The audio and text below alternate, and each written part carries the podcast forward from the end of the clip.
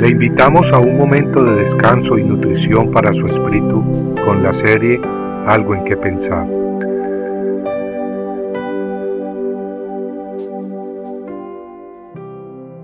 Comida por perros. También de Jezabel ha hablado Jehová diciendo, Los perros comerán a Jezabel en la parcela de Jezreel. Primera de Reyes 21-23. Jezabel era hija del rey de los Sidonios, y cuando se casó con Acab, rey de Israel, hizo muchas cosas malas, y ejerció sus influencias idólatras sobre el pueblo de Dios. Basta hacer un pequeño estudio en las escrituras para ver lo mala que era esta mujer. En Primera de Reyes 18:4 leemos que había destruido a los profetas de Jehová. Su animosidad contra el Dios de Israel era tal que Abdías, el mayordomo del rey, tuvo que esconder a cien de los profetas para que Jezabel no los matara.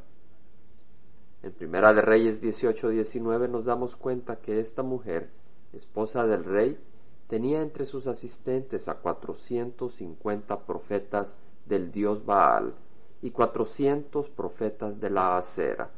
Tanto Baal como Acera eran dioses falsos que Jezabel adoraba. En Primera de Reyes 19.2 leemos que amenazó de muerte al propio Elías, ese gran profeta de Dios. Jezabel honraba pues a los profetas de dioses falsos, y perseguía y mataba a los profetas del Dios vivo y verdadero. En Primera de Reyes 21 leemos que esta mujer malvada hizo un complot para calumniar y matar a Nabot, un hombre inocente, todo para que su esposo se pudiera quedar con la viña que Nabot tenía en Jezreel. Pero Dios no está ciego, y a través del profeta Elías anunció el fin que esta mujer tendría.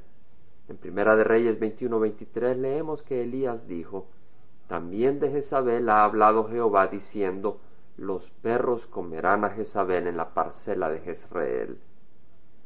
En las escrituras leemos que cuando el esposo de Jezabel murió, su hijo Ocosías ascendió al poder, pero reinó solo dos años, y su hermano Joram lo reemplazó, pues no tenía ningún hijo que heredar el reinado.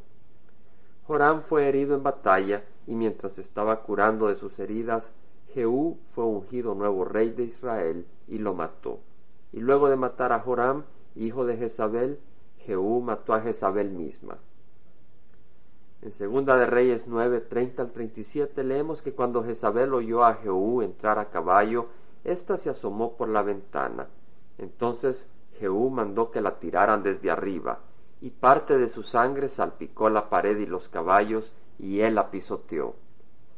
Después de que Jehú había comido y bebido, dijo, Encargaos ahora de esta maldita y enterradla, pues es hija de rey y fueron para enterrarla, pero de ella no encontraron más que el cráneo, los pies y las palmas de sus manos. Entonces volvieron y se lo hicieron saber.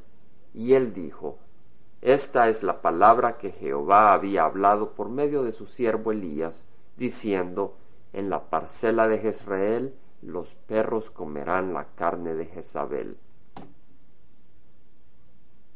Las escrituras se cumplieron al pie de la letra y ellas nos sirven como un ejemplo sangriento y fuerte que debe hacer reflexionar a todo aquel que camina fuera de la voluntad y la justicia de Dios, entendiendo que así como la palabra de Dios se cumplió con Jezabel, la palabra de Dios que encontramos en Apocalipsis capítulo 20, versículos 10 y 15, se cumplirá a su debido tiempo. ¿Y qué dice esa palabra? Dice que todo aquel que no tiene su nombre inscrito en el libro de la vida será lanzado al lago de fuego, y quienes son tirados ahí son atormentados día y noche por los siglos de los siglos. Compartiendo algo en que pensar, estuvo con ustedes Jaime Simán. Si usted desea bajar esta meditación, lo puede hacer visitando la página web del Verbo para Latinoamérica en www elvela.com y el Vela se deletrea E L B de verdad E L A, donde también encontrará otros materiales de edificación para su vida. Puede también escribirnos a El Vela Pio Box 1002 Orange, California 92856, Estados Unidos. Dios le bendiga.